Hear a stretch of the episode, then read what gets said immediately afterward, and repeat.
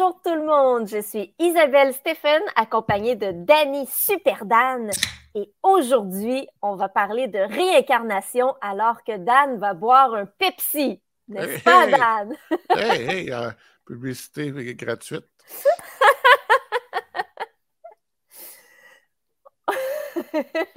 Il est temps de boire subtilement son breuvage. Alors, on va d'abord vous parler du film The Return. Alors, Danny, à toi. The Return de, de, 2006, quand même. Ah, ça fait un bout, hein? Mhm. Réalisé par Azif Kapadia. Aucune idée c'est qui. Moi non plus.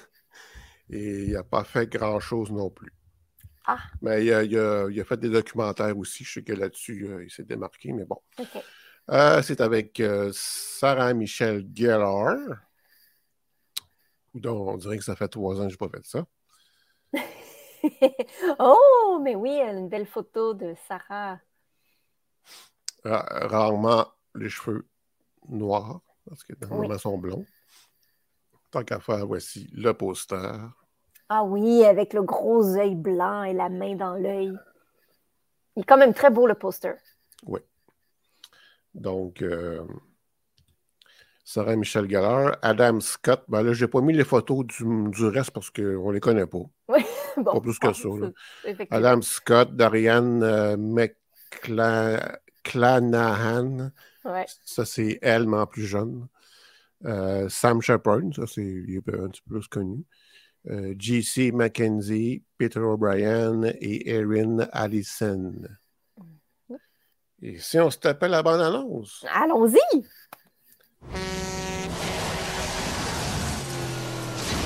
You can't find LaSalle, Texas on any map. Room 5, upstairs. And you should pray. What happened in this town? It never. There's some kind of presence. Find you.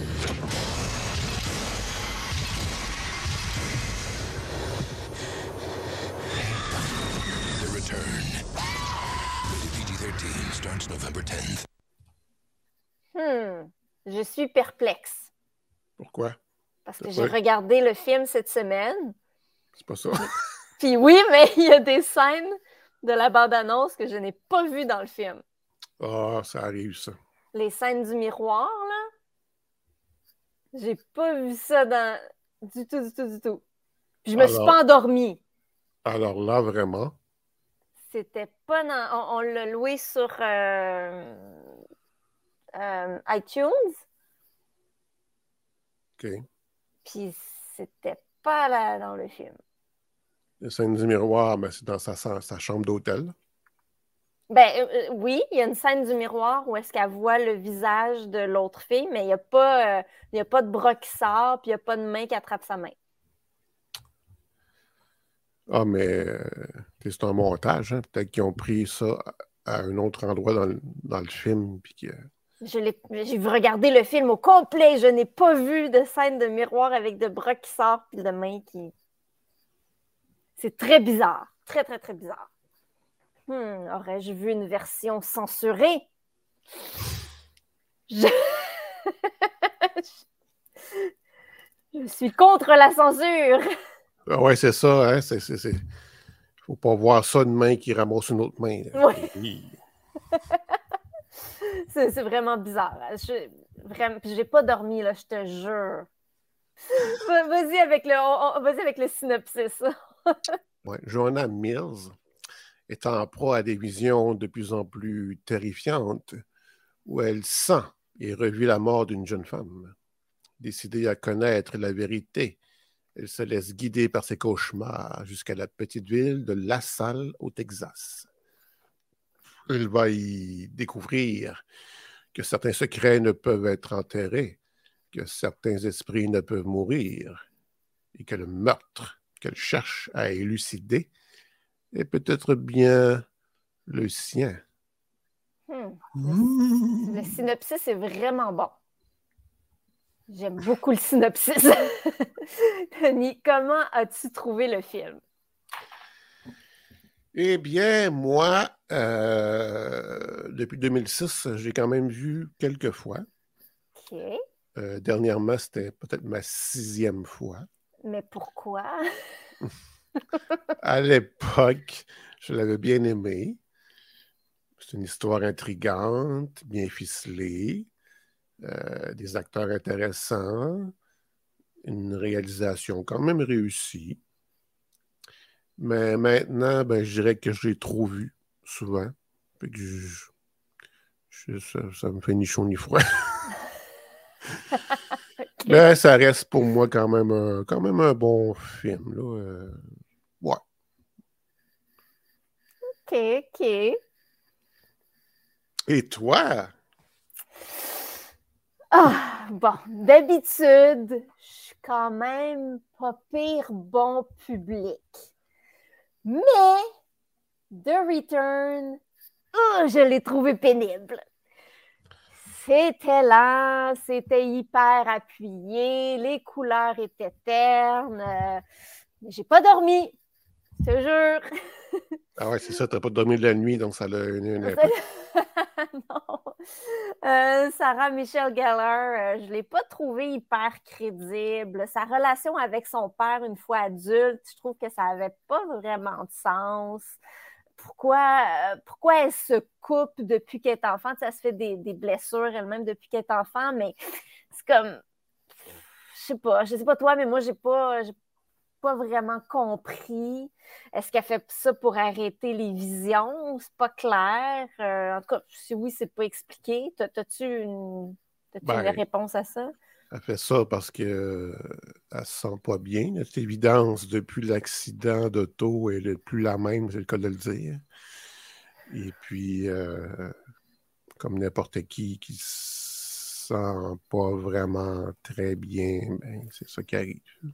Ok, ok, fait que ça n'a pas rapport aux, aux visions. Ben euh, aussi, sûrement, là, parce que j'avoue que c'est un petit peu troublant comme vision aussi.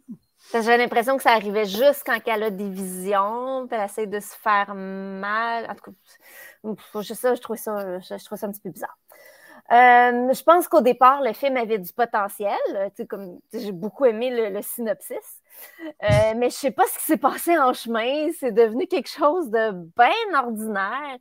Puis j'espérais tellement que le punch de la fin, c'est qu'elle découvre que genre son père est un tueur en série. Mais non, c'est pas ça, mais pas ça du tout. Euh, Quoi? ben oui, mais ça aurait été super cool, ça me semble que ça aurait. Ça s'en allait, ça s'en allait pas du tout pour ça. Là. non, mais dans ma tête à moi, ça aurait Pauvre monsieur, meilleur. Pauvre monsieur Shepard. Oui, bon. Bon, c'était quand même intéressant d'avoir fait un film sur le sujet, là, sur le sujet de la réincarnation, parce qu'il n'y en a pas beaucoup. Euh, bref, ce que j'ai aimé du film, c'est surtout le sujet, le synopsis et les passes de miroir de la bande-annonce que j'ai pas vu dans le film. Voilà. Je sais pas qu'est-ce qui se passe chez vous, là, mais. Comme la faute d'écouter un film puis qu'il y avait un ovale euh, tout le long dans le coin Ben oui, euh, ouais, ouais, ouais, que ouais, personne n'a vu. En tout cas. Ouais, bon, euh, ouais, il y a peut-être un lien, je sais pas. Donc, euh, Hmm. sinon, ben, il y a beaucoup de gens à travers le monde croient en la réincarnation. Hmm. Est-ce que tu peux nous expliquer ce que c'est que cela? Ce que c'est que cela? Eh bien, la réincarnation, c'est la croyance que lorsqu'une personne meurt, oui, le corps se décompose, mais la personne va renaître dans un autre corps. Euh, c'est pas clair si c'est l'esprit ou l'âme qui passe d'un corps à l'autre. Ça dépend de qui l'explique. Euh, Ah, puis, euh, pardon? es- esprit ou âme, dans, même- dans mon, mon livre à moi, c'est la même affaire. Ah, bon, il y a des gens qui font une distinction. Ah, euh, L'esprit, c'est comme le, le, le, le- le cerveau, conscience, genre la conscience, puis l'âme, c'est plus spirituel. Euh, et euh, un humain ne va pas nécessairement se réincarner dans le corps d'un autre humain. Ça peut être un animal, voire même un insecte. Encore là, ça dépend qui l'explique. On y reviendra. C'est ça, oui. Qui c'est qui choisit d'être un insecte? Mais euh, toi, tu as fait beaucoup de recherches sur la réincarnation et les enfants. Mhm, spécifiquement. Est-ce que tu peux nous en dire plus sur le sujet? Je peux vous en dire beaucoup, beaucoup plus sur le sujet, oui. Oui. Imagine un petit garçon de un an et demi, il est tout petit. Il commence à avoir des terreurs nocturnes inexplicables qui durent pendant des années. Même son médecin de famille ne trouve pas la cause. Puis, à l'âge de 5 ans, il dit à sa mère que ça lui manque d'aller au parc avec sa maman. Puis là, sa mère lui répond Ah, ça te manque d'aller au parc avec moi? Et il répond Non, mon autre maman. Puis là, elle demande à la blague c'est quoi le nom de son autre maman. Et il répond que sa maman s'appelle Washington et que son nom à lui est Jalen Robinson. Puis il dit à sa mère que quand il était cet enfant, quelqu'un l'a tué. Wow! Alors Ouais. là, sa mère se met à faire des recherches sur Jalen Robinson et elle trouve sur Google qu'un enfant de 19 mois de ce nom est décédé et que le nom de famille de sa mère est Washington. Oh yeah! 19 Jalen, mois. pardon? Oui, 19, un enfant de 19 mois. Oui, je sais pas, d'un an et demi, là. Il se rappelle d'avoir été au parc, lui. euh. Oui, oui, oui, c'est ça. Alors, euh, Jalen est décédé en 2005 et le petit garçon, lui, euh, il est pourtant né en 2014. Il y a 9 ans d'écart. Donc, euh, ensuite, sa maman euh, fouille sur Google pour voir si d'autres personnes avaient vécu la même expérience. Puis, elle a trouvé le psychiatre pour enfants Jim Tucker de l'Université de Virginie qui fait des recherches sur le sujet. Alors, elle écrit à M. Tucker et il accepte d'aller visiter la petite famille en emmenant des photos de l'ancienne vie du petit garçon. Il y avait une photo du parc où il allait, une autre photo de, devant la maison où il habitait, une autre d'un endroit où il allait avec son père, puis une photo de son père et une de sa mère. Il a emmené aussi une deuxième photo différente de chaque élément, des photos contrôle, pour que le petit garçon choisisse entre les deux. Évidemment, les photos contrôle n'ont pas de lien avec le petit garçon. Là, c'est des personnes puis des endroits qu'il n'a jamais, jamais vus. OK. Eh bien, dans les cinq cas, le petit garçon a choisi les bonnes photos sans hésitation, ce qui est très impressionnant. Mhm. Sa mère affirme que le fait qu'il ait dit le nom qu'il avait dans son ancienne vie, le nom de sa mère, et qu'il ne change jamais son histoire, c'est la preuve qu'il dit vrai. Hmm. Jim Tucker, le psychiatre, affirme qu'il traite tous les cas de possible réincarnation de façon scientifique. Mhm. Puis il raconte qu'il continue les études du psychiatre Ian Stevenson. Stevenson, qui était un éminent psychiatre, il a consacré sa vie à l'étude de la réincarnation chez les enfants des années 60 jusqu'à sa mort en 2007. Stevenson a méticuleusement étudié le cas d'environ 3000 enfants qui se souviennent d'une vie passée. Je vous raconte un petit peu comment ça se passe. Alors, c'est des enfants en bas âge, de 2 à 5 ans, qui parlent à leurs parents de choses qu'ils ne pourraient pas savoir, comme par exemple euh, le nom d'un endroit qu'ils n'ont jamais visité, le nom de personnes qu'ils ne connaissent pas, comme dans mon exemple de tantôt, et des détails sur une mort. Ça peut aussi être des rêves récurrents où ils se voient mourir. Même que parfois, le corps d'un enfant peut avoir les séquelles de la façon dont la personne qui l'habitait avant est décédée. Ça Mhm. peut être quelque chose de très, très intense pour l'enfant. Je vous donne quelques exemples. Un garçon turc qui avait une malformation, la moitié droite de son visage était beaucoup, beaucoup plus petite que la moitié gauche, et il avait le souvenir de la vie d'un homme qui s'était fait tirer à bout portant dans la partie droite du visage. Mhm. Une fillette birmane qui est née avec une jambe en moins a le souvenir d'une dame qui meurt écrasée par un train. Un garçon de Thaïlande qui a une grosse tache de naissance circulaire. Non, elle n'est pas grosse, sa tache. C'est pas grosse.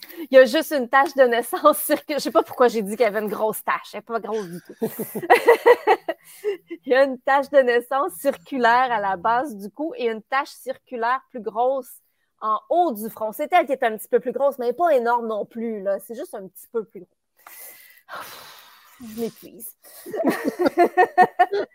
Alors lui se souvient d'un homme qui est décédé après s'être fait tirer dans la tête par derrière. Hmm. Ces taches de naissance correspondaient parfaitement à l'entrée et à la sortie d'une balle. Un enfant en Inde est né sans doigt à la main droite et il se souvient d'un homme qui s'est coincé la main dans une machine et qui a perdu tous les doigts de la main droite.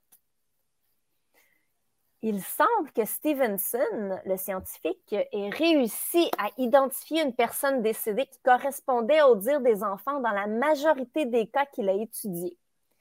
Stevenson a tenté le plus possible d'être rigoureux dans ses recherches, même qu'il tentait lui-même de trouver des explications naturelles aux informations qu'il analysait.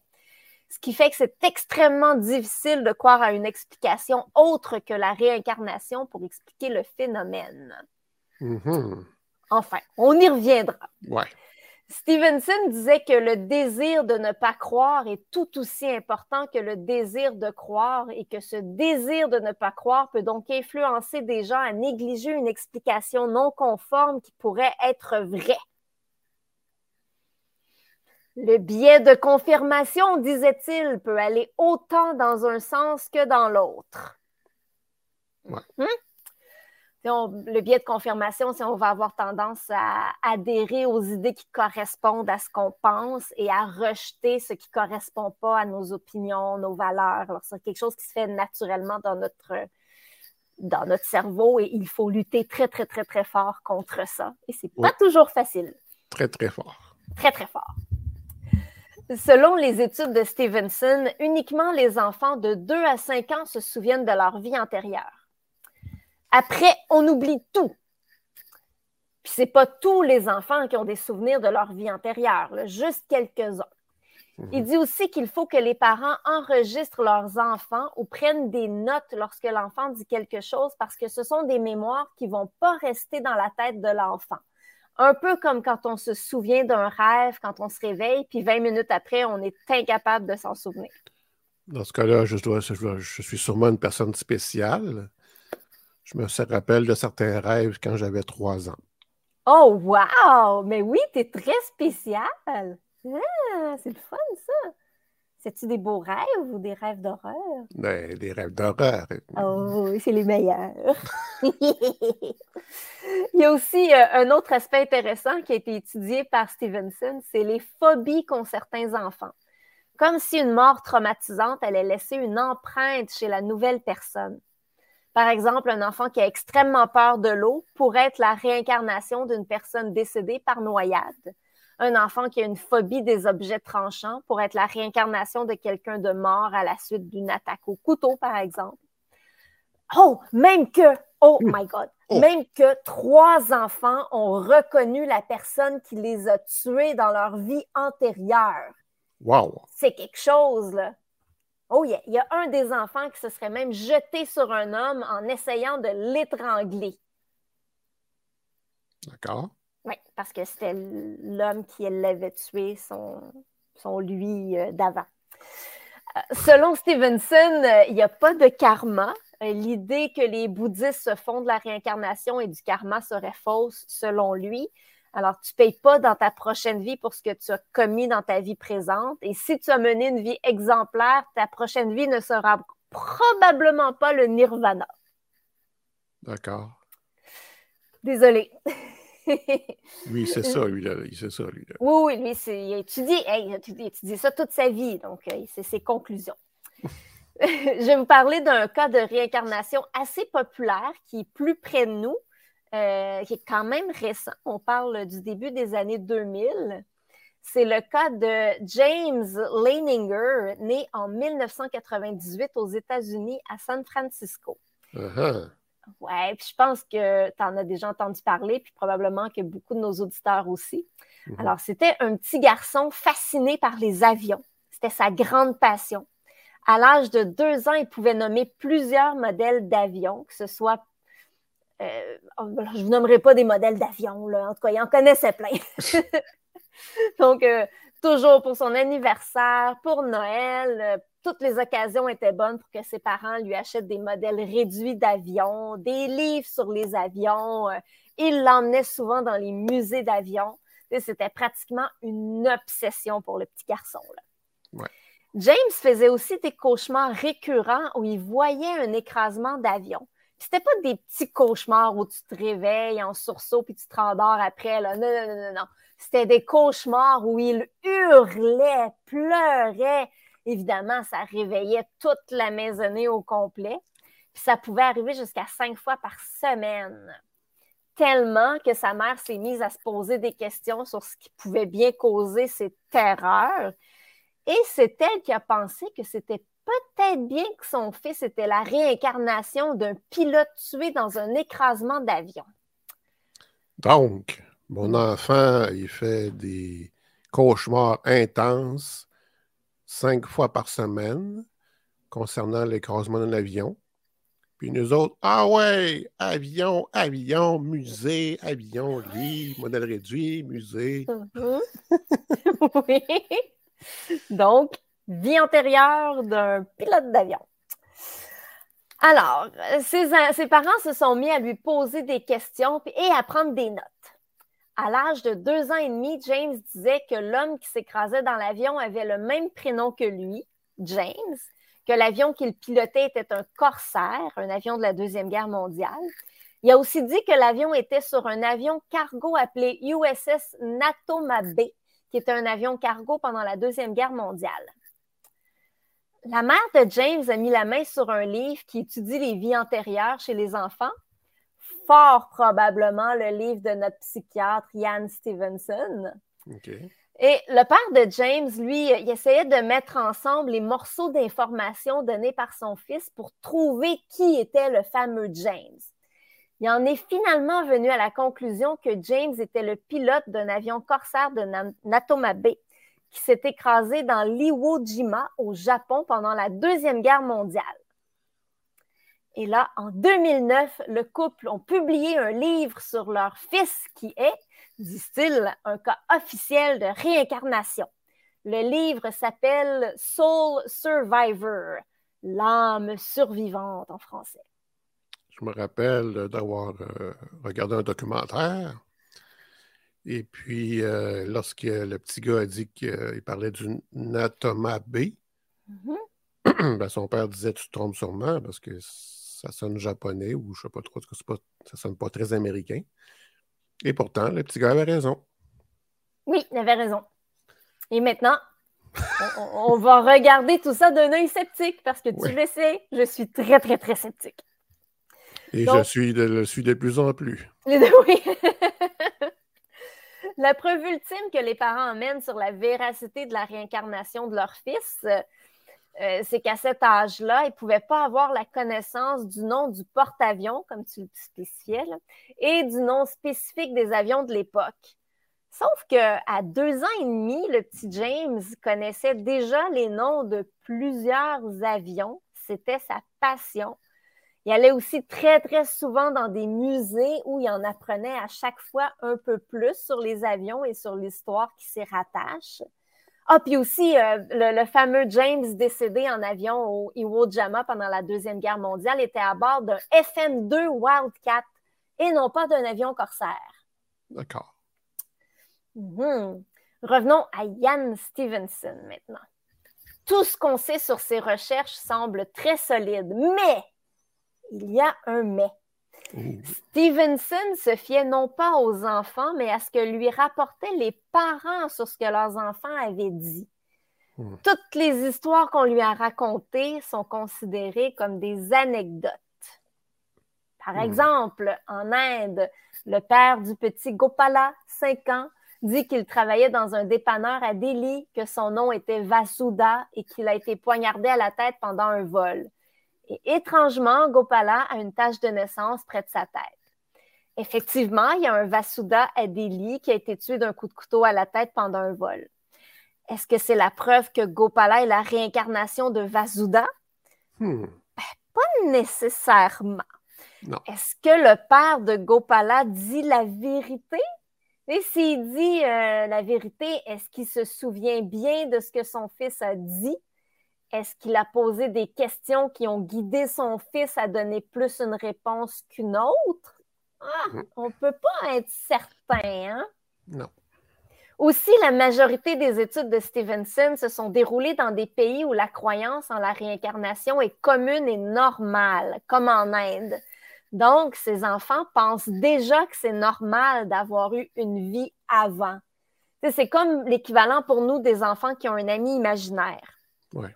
Moi, j'en avais un, c'était un vampire. Je disais que mon, mon ami imaginaire, c'était Dracula, puis je faisais peur à ma maman avec ça. Mais bon, c'est loin du sujet. J'en apprendrai toujours. je changeais ma voix, puis tout ça. Ben voyons. Elle capotait. Oh, ouais, ouais, elle capotait. Elle avait tellement peur. J'aimais ça faire peur à ma mère. Donc, il semble aussi que Stevenson s'intéressait juste aux cas qui correspondaient à ce qu'il cherchait. Comme par exemple euh, ceux où on pouvait trouver une personne décédée qui correspondait à ce que l'enfant disait. Tous les cas où personne ne pouvait être trouvé ou carrément démenti étaient rejetés. C'est donc euh, c'est, c'est un sophisme, ça, c'est-à-dire euh, une idée fausse qu'on appelle en français la cueillette des cerises, le cherry picking. C'est-à-dire que tu prends juste les informations qui t'arrangent et tu laisses tomber le reste. Maintenant, revenons. Pardon? Comment tu dis ça? C'est de la politique, ça. ou quoi? Ça, ça, ouais. Ah oui, c'est utilisé aussi en politique. Mhm. Revenons à Tucker maintenant, là, le scientifique qui suit les traces de Stevenson. Eh bien, tout comme Stevenson, il affirme que beaucoup d'enfants portent une marque ou une malformation à l'endroit qui a causé sa mort dans son autre vie. Et Tucker, tout comme Stevenson, réussit à, à identifier une personne décédée qui correspond au dire des enfants dans la majorité des cas qu'il étudie. On pourrait on pourrait croire que ça renforce la possibilité de la réincarnation. Quoi d'autre pour expliquer le phénomène? Ben ouais. Eh bien, il y a tout de même de quoi questionner les recherches de Tucker, tout comme celles de Stevenson. Bon, tu sais, dans le cas au début là, du petit garçon que je t'ai raconté, là, qui choisit les bonnes photos de sa vie passée sans hésitation, Ouais. ça semble bien impressionnant, mais en même temps, on sait que sa mère a fait vraiment beaucoup de recherches sur la vie passée de son fils. Alors, c'est très possible que le garçon ait déjà vu ces photos-là. Peut-être, oui. Euh, c'est- vraiment, c'est très, très possible. Tucker, tout comme Stevenson, se fie principalement sur ce que les parents racontent. C'est les parents qui interprètent les dires de leurs enfants. Et ce que les parents rapportent n'est possiblement pas 100% exact. Et pour ce qui est des terreurs nocturnes inexplicables, ben en fait, c'est le cas pour la majorité des enfants et c'est absolument pas une preuve d'un souvenir d'une vie antérieure. Il y a beaucoup, beaucoup d'enfants qui ont des terreurs nocturnes à un moment donné dans leur vie. C'est pas si anormal que ça, puis c'est pas si euh, rare. Il y a aussi le phénomène de cryptomnésie qui n'est pas pris en compte. Mais qu'est-ce que c'est que ça? Ça, c'est quand une personne a oublié un souvenir et lorsque ça lui revient en tête, elle a l'impression que c'est quelque chose qui est totalement nouveau et qu'elle n'a pas vécu. Par exemple, si j'ai soudainement le souvenir d'être tombée en bas d'une balançoire dans un parc, je pourrais avoir l'impression que ça m'est jamais arrivé, mais que, étant donné que je m'en souviens soudainement, que c'est arrivé à l'enfant que j'étais dans une vie antérieure. Alors que dans Ah le fond, bon? c'est à moi que c'est arrivé. C'est juste que j'y avais pas repensé depuis, puis c'est revenu à un moment donné. J'ai vu un bout d'une séance où Stevenson posait des questions à un enfant qui avait des souvenirs d'une vie antérieure. Euh, il présente quatre photos d'une femme à l'enfant. Il y a trois photos normales euh, en noir et blanc avec des tons de gris et une photo en noir et blanc hyper contrastée. là. La photo est vraiment différente des autres. Elle sort du lot. L'enfant pointe cette photo-là. Hmm. Puis là, waouh, c'est la photo de son épouse de son autre vie. Mais là, est-ce que l'enfant a vraiment reconnu la femme sur la photo ou est-ce qu'il a pointé la photo différente des quatre? Qui a attiré son attention? Ben oui, c'est pas très rigoureux comme technique scientifique. C'est un Pas petit vraiment. peu décevant. Oui. Très. très, très. Stevenson affirmait que- qu'il ne savait pas quel était le processus qui expliquait la réincarnation. Alors que Tucker, lui, lui, il le sait. Hmm. Il avance que la mécanique quantique explique la réincarnation. Hmm. Hmm. la mécanique quantique a le dos large. Ouais, ouais. Pour beaucoup de monde, elle explique pas mal tout ce qui est inexplicable. Pourtant, c'est pas le cas du tout, du tout, du tout. Pas de lien avec la mécanique quantique et les vies antérieures. Puis là, ben, je vous expliquerai pas tout pourquoi, parce que ça va être terriblement long et plate. Donc, il faut garder en tête que même si c'est un psychiatre, euh, un, un scientifique, une personne diplômée, ça ne veut pas nécessairement dire que ses recherches sur un sujet en particulier sont valables à 100 là. Rappelez-vous un épisode que nous avons fait. oh oui! Donc, euh, à part, euh, à part Tucker et Stevenson, euh, il n'y a pas d'autres scientifiques sérieux qui considèrent que la réincarnation est une possibilité. C'est aussi important de se référer au consensus scientifique. Bon, on ne peut pas affirmer sans l'ombre d'un doute que la réincarnation n'existe pas. Peut-être que oui, mais il y a plus de chances que non. Ouais. C'est ce que je me dis. Euh, ouais, j'ai pensé à ça à la dernière minute. Euh, Oh, une histoire qui est quand même connue, l'histoire d'Audrey Rose. C'est un livre et c'est un film aussi. ouais, ça me dit quelque chose, ça. Un film avec Anthony Hopkins, Ouais. plus jeune, avec des cheveux. Eh! T'as déjà eu tes cheveux? Et ma tante, à l'époque, dans les années 80, me prête le roman en me disant que c'est une histoire vraie. Mais non. Oh.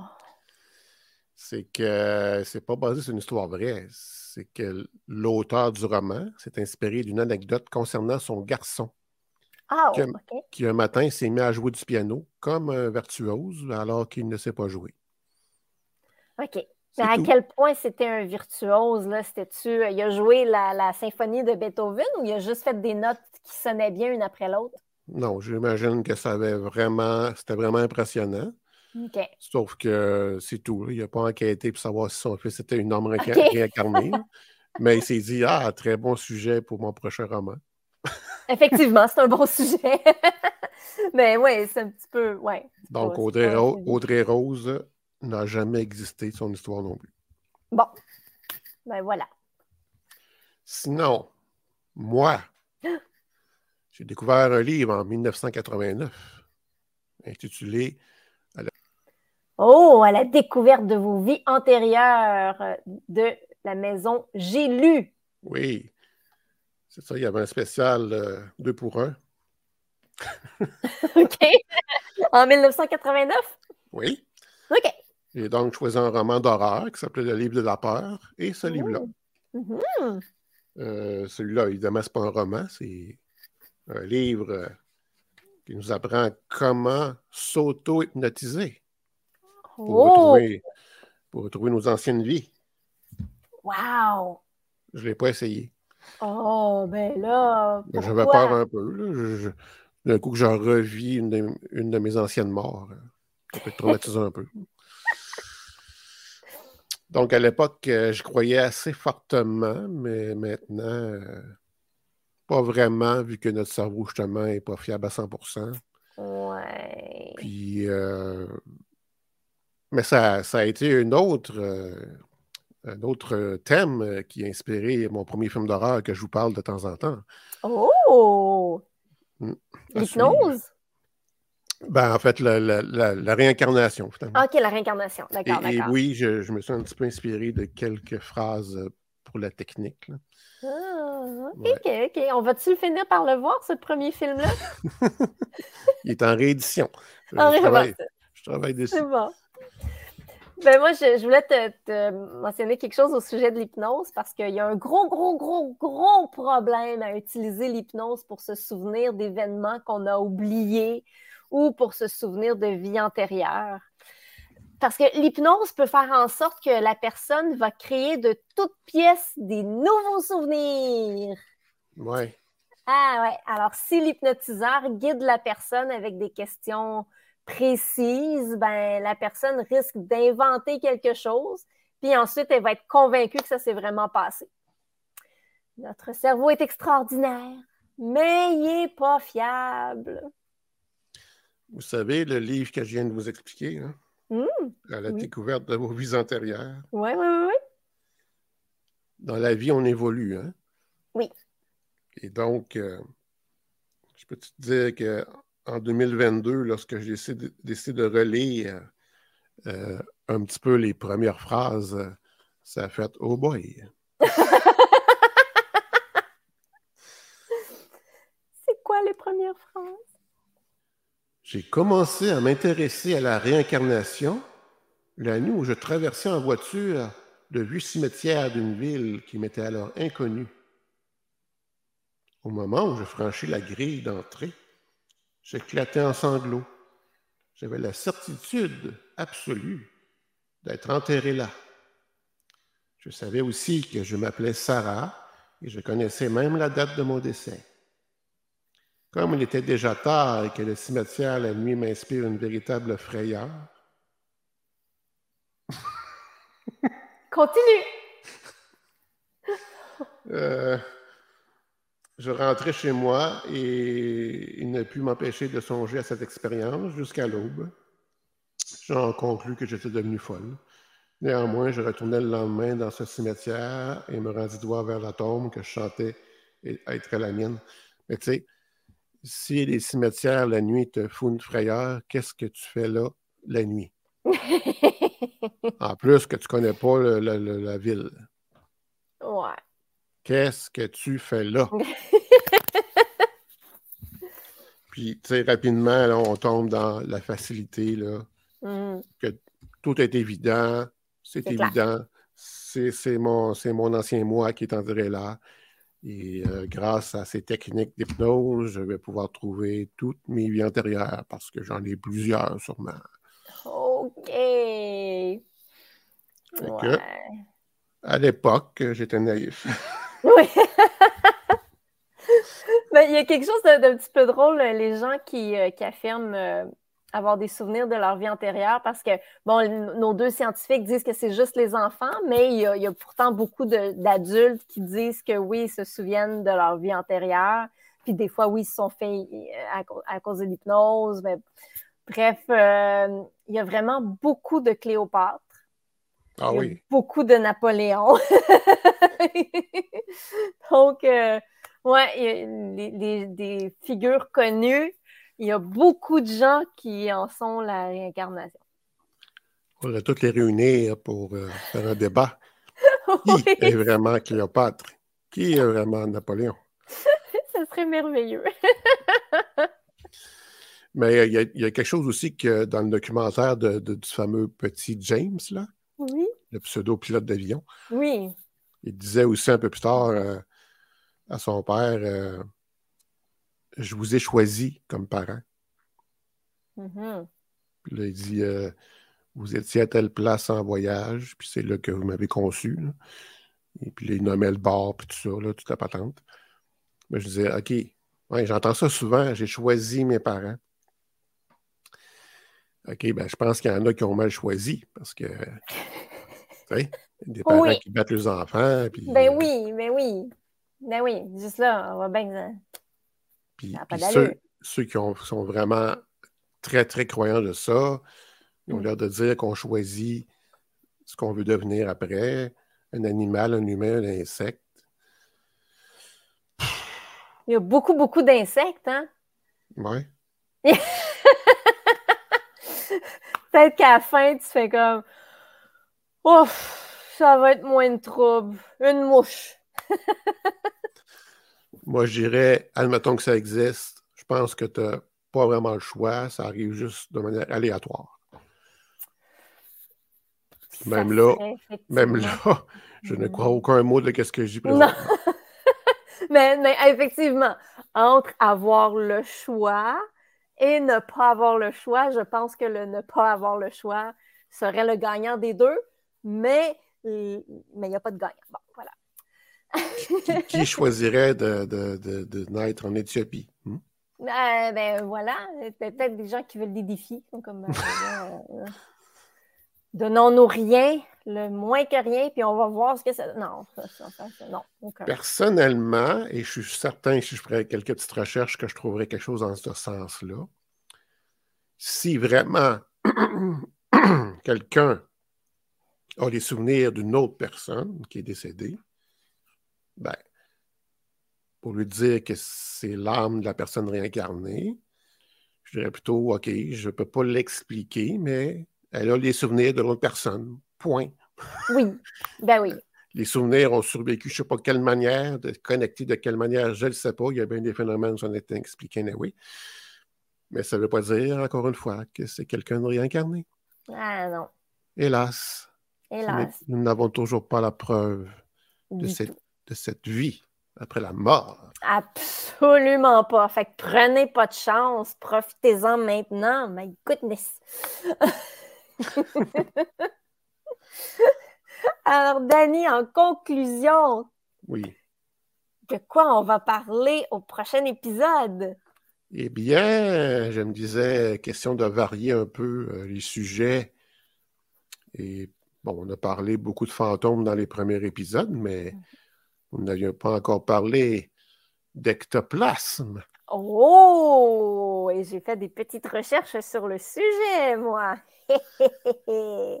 Et donc, euh, il y a un film sur le sujet qui s'appelle euh, Haunted Connecticut. Ah, Je ne m'en rappelle pas du tout, mais moi non plus. il y avait des ectoplasmes dans ce film. OK, OK. Ah, ben, ça va être, euh, ça va être bien le fun. J'ai très hâte. J'espère pour toi que ça va être que tu sois plus apprécié que le retour. Pourtant, moi, je pensais que je pensais que tu aurais trouvé Stigmata ennuyant. Puis finalement, Ben oui, ben là, finalement, j'ai adoré ça. Ouais, ouais, ouais, ouais, non, des fois. hein. Ben, merci, euh, merci euh, de nous, de nous écouter, de nous suivre euh, et merci de, de vos commentaires. C'est toujours plaisant à lire. Oui, merci beaucoup, beaucoup, beaucoup. Et euh, on vous invite, comme à toutes les fins d'épisode, on vous invite à vous joindre au Patreon de Sur la route de l'horreur. Vous allez avoir droit à tous les épisodes des Midi Horrifiques une semaine à l'avance, ainsi qu'à tous les épisodes spéciaux pour Patreon. Et d'ailleurs, on va enregistrer un épisode extra dans Oui. quelques minutes. Oh, Oui. oh, oh, oh, yeah! Alors, euh, on vous invite à vous abonner sur patreon.com slash sur la route de l'horreur. Et vous pouvez donner un minimum de 4 par mois, 1 par semaine pour avoir accès à tous ces extras. Ça vaut la peine, Ben n'est-ce oui. pas? Oui. Et voilà. Alors, euh, ben, d'ici euh, notre prochaine rencontre, euh, on, vous, euh, on vous souhaite une bonne semaine, deux bonnes semaines. Alors, à bientôt et soyez sages. Au revoir. Bye! Au revoir. Allons-y. Allons voir ça. Merde, je LaSalle. Il y a quelque chose qui marche pas, là. On recommence-tu pour la bande-annonce? Il me semble que je fais juste me voir, moi, en gros plan.